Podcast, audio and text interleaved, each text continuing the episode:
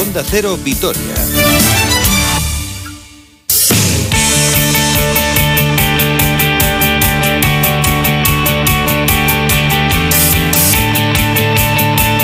Pues vamos ya con la actualidad del deporte. Roberto Vascoy, ¿qué tal? Bienvenido. ¿Qué tal, Susana? ¿Cómo estás? Con, frío, ¿eh? Oye, sí, menudo Hace día. frío, hace frío. Exactamente. Dicen las previsiones que vamos a mejorar, pero hasta que no lo veamos, pues de momento aquí lo que tenemos es frío.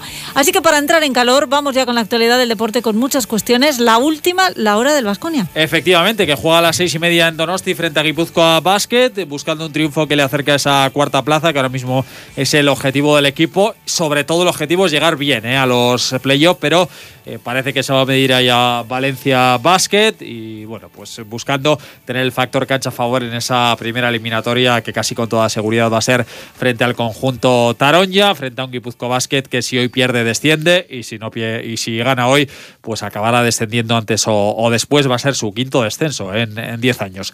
Ya está en Vitoria Franz Masenat que podría debutar el domingo a las 12 y media contra Unicaja, ya lo hizo Kino Colón jugando unos minutos el pasado día frente al Juventud. Eh, vamos a analizar este encuentro con Álvaro González. ¿Qué tal Álvaro? Muy buenas. Hola Roberto, ¿qué tal? Buenas tardes. Bueno, ¿cómo van las ventas del abanderado, la biografía de Luis Escola y en Dendaraba? Bueno, pues ahí vamos, poquito a poco, ¿no? Ya una vez vueltos a la normalidad del horario, pues ya hay ese goteo constante y bueno, pues nada, simplemente recordar que, que hay libros para todo el mundo y al módico precio de 15 euros, pues eh, nadie se va a quedar sin libro. Y una, yo creo que es un regalo bonito para cualquier lectura tanto de ahora como del verano y, bueno, si les gustó el del Chapo, este no les va a defraudar. Bueno, pues ahí en la cafetería de Narava se pueden pasar y está esa biografía, el abanderado de Luis Escola. Bueno, eh, Álvaro, mirando un poco al partido de hoy, pero sobre todo mirando a cómo puede llegar el equipo al playoff, no sé, imagino que con eh, ciertas dudas, ¿no? Un poco por todo lo que ha pasado, con la marcha de Bildoza, con el tema de los positivos, eh, con muchos jugadores que todavía no están. Un poco, ¿cómo crees que puede llegar el equipo al playoff? Bueno, lo decías tú, no, yo creo que más que buscar o ser resultadista ahora mismo, lo que hay que buscar es una buena puesta a punto, ¿no? El equipo cuando lo dejó no estaba en su mejor momento, tampoco en el peor, y bueno, ha vuelto varios puntos por detrás, ¿no? Eh, desconocemos o no tenemos la información de quienes han eh, superado eh, la enfermedad y, y bueno, pero viendo un poco el minutaje de- del otro día y las sensaciones, pues todos yo creo que nos hacemos una, una idea, ¿no? Pero bueno, como bien dices, eh, poco a poco, eh, esto es como una mini pretemporada, hay dos semanitas así para ponerse a punto y bueno, y a pensar probablemente en el Valencia y por mucho que tengamos factor cancha a favor, yo creo que vamos a ser foráneos, ¿no? Porque después de la decisión del gobierno de ayer de permitir en algunas zonas que pudiera entrar público, Valencia va a ser uno de los equipos agraciados y bueno, va a ser muy duro jugar contra ellos en la Fonteta. Eh, Desde luego, antes de esa eliminatoria, el partido de esta tarde frente a Guipúzcoa Basket, que va a descender una temporada más a, a. Un poco, ¿qué crees que, o dónde crees que podemos ver hoy un poquito la- las mejoras del equipo? Bueno, pues vamos a ir, eh, entiendo yo, viendo ya poco a poco entrando a Quino Colón, entrando a- al nuevo.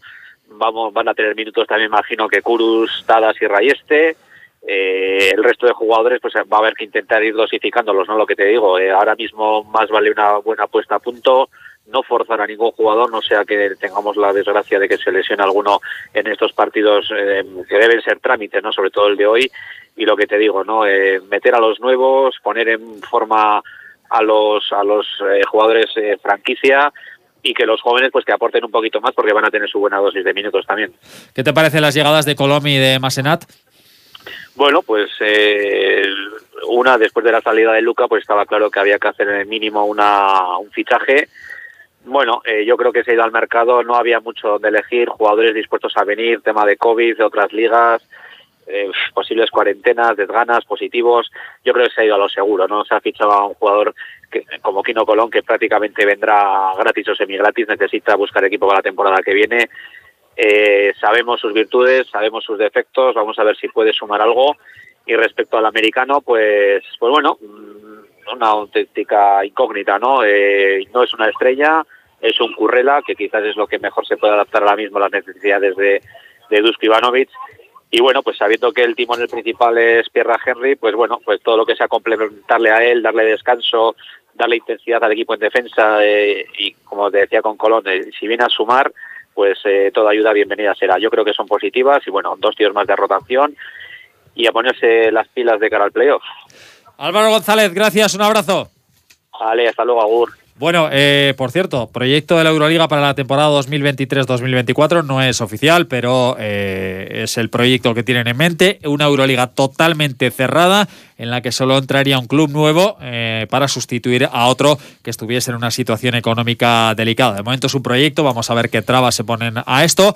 Ahora mismo hay que recordar que hay 11 clubes eh, con plaza fija en la Euroliga, que son además de Basconia, Real Madrid, Barcelona, EFES, Fenerbahce, Olympiacos, Panathinaikos, CSK, Maccabi, Zalgiris y Milán, a los que se van a unir eh, el Bayer y el Asbel Villerban y que para la próxima temporada la nómina de 18 participantes la completarán Mónaco, Unix Kazán, como campeón y subcampeón de la Eurocup, el Alba Berlín, que tiene una invitación de dos años, el campeón de la Liga de Adriática, que está entre la Estrella Roja y el Budugnos, y un equipo por invitación que parece que va a ser el Zenit de San Petersburgo. Hablamos ya de fútbol, del Deportivo Alavés, que eh, mira a lo próximo que tiene. Efectivamente, a la cita del domingo a las doce y media frente al Granada, con el regreso de Rodrigo Bataglia y la baja de Edgar Méndez por eh, sanción. Noticias de esta mañana. Por un lado, el club ha hecho oficial la venta del delantero argentino Ramón Mieres a los que croata y por otro lado se le ha entregado la insignia de oro y brillantes a la Diputación Foral de Álava. Mañana se hará lo mismo con el Ayuntamiento de Vitoria-Gasteiz y en eh, esa entrega de esta mañana, que por cierto es la primera insignia que se entrega con este nuevo escudo, además en el año del centenario, el presidente del Alavés, Alfonso Fernández de Etroconiz, ha hablado de los proyectos del club. Es conocido que estamos con una serie de proyectos estratégicos que su objetivo es no solo el crecimiento del club, sino la generación de esa riqueza para todo el territorio, como puede ser la universidad, el futuro desarrollo del sector 15, la residencia de estudiantes y deportistas, la ampliación de Mendizorroza o la nueva ciudad deportiva. En todos ellos estamos seguros de que seguiremos yendo de la mano de las instituciones y de la excelentísima Diputación Foral de Álava sin ninguna duda. Bueno, y hoy muy pendientes de la jornada porque jugando rivales directos a las 7 Valladolid-Villarreal eh, y a las 8 Eibar Betis, además de a las 10 el Granada-Real Madrid, el Granada que es el próximo rival del Alavés el domingo a las 6 y media y donde el equipo podría lograr la salvación de forma matemática que lo haría en función de lo que pase hoy si no gana el Eibar.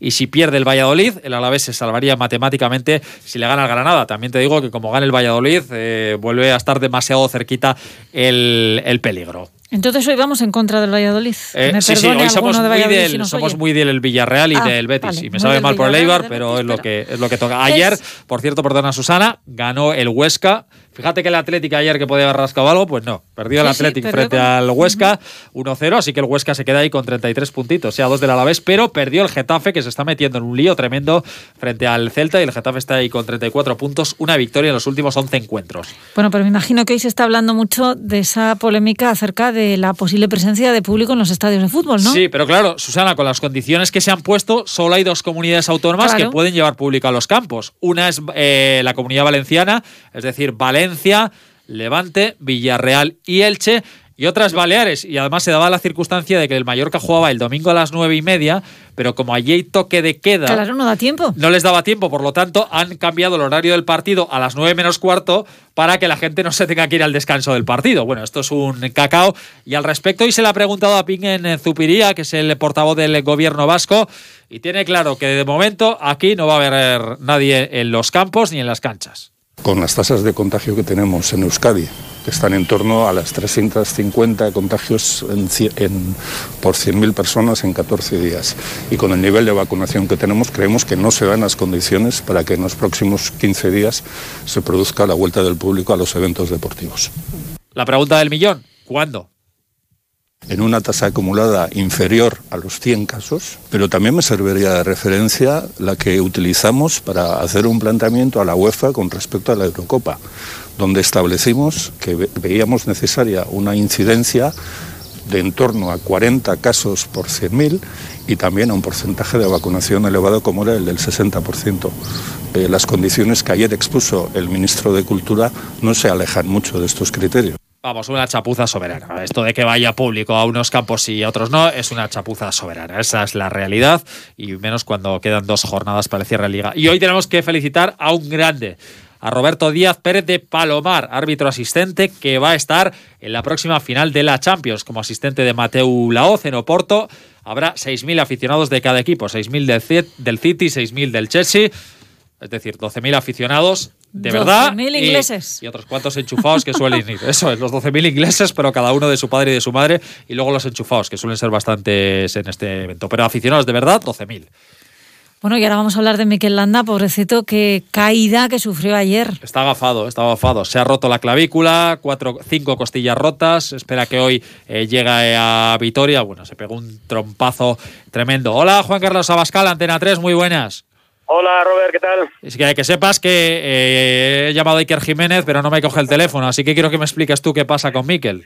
Es increíble, es increíble lo, lo de este hombre. Ayer cuando vemos el trompazo a 5 kilómetros de la meta, los pendientes, bueno, a ver quién se ha podido caer de repente, uf, un maillot de estos anaranjado, granate, no será, sí, se acerca la cámara y efectivamente el dorsal 51, además un dorsal de grandes campeones y efectivamente a Miquel Landa y piensas, bueno, ¿qué, qué le pasa a este hombre? Es el fatalismo que, le persigue, una especie de, de muro de cristal eh, que, que, le impide progresar y hacer cosas grandes eh, cuando se encuentra en un gran momento de forma, porque lo vimos el miércoles, estaba bien, no de esos ataques que hace él, que a veces son más efectistas que efectivos, pero, pero movió el manzano, ¿no? Eh, movió a los, a los grandes de la general en la primera dificultad de, de este giro, se veía que estaba en forma el de Murguía. Pues bueno, otra vez eh, en este caso una caída que le impide estar eh, con los mejores. Yo creo que muchas veces hemos hablado del landismo.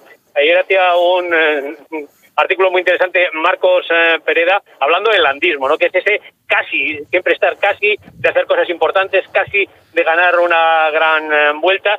Pero bueno, es la manera de correr que tiene él, que como digo, a veces es más efectista que, efectiva. Eh, luego es rodearse de compañeros a veces que acaban siendo mejor que él. Pero bueno, ese es el landismo, ¿no? Pero luego está esa fatalidad también que le acompaña, que cuando está en un gran estado de forma, como era el caso, pues acaba por el suelo retirándose con algún problema. Fíjate la verdad es que es tremendo y lo que hay que pensar es que, que ahora se recupere cuanto antes, ¿no? Sí, fíjate que un día hablando con Javier Ares yo le decía esto, ¿no? Digo, es que Miquel parece que siempre, que siempre va a ganar, que siempre va a ganar, luego nunca gana y me dice, oye, disfrutad, que tenéis la suerte de tener a un tío en Burguía y que está siempre peleando por las grandes vueltas, por las mejores carreras del mundo, disfrutadlo, que no es tan importante ganar como el hecho de que esté ahí siempre metido en la pelea, ¿verdad?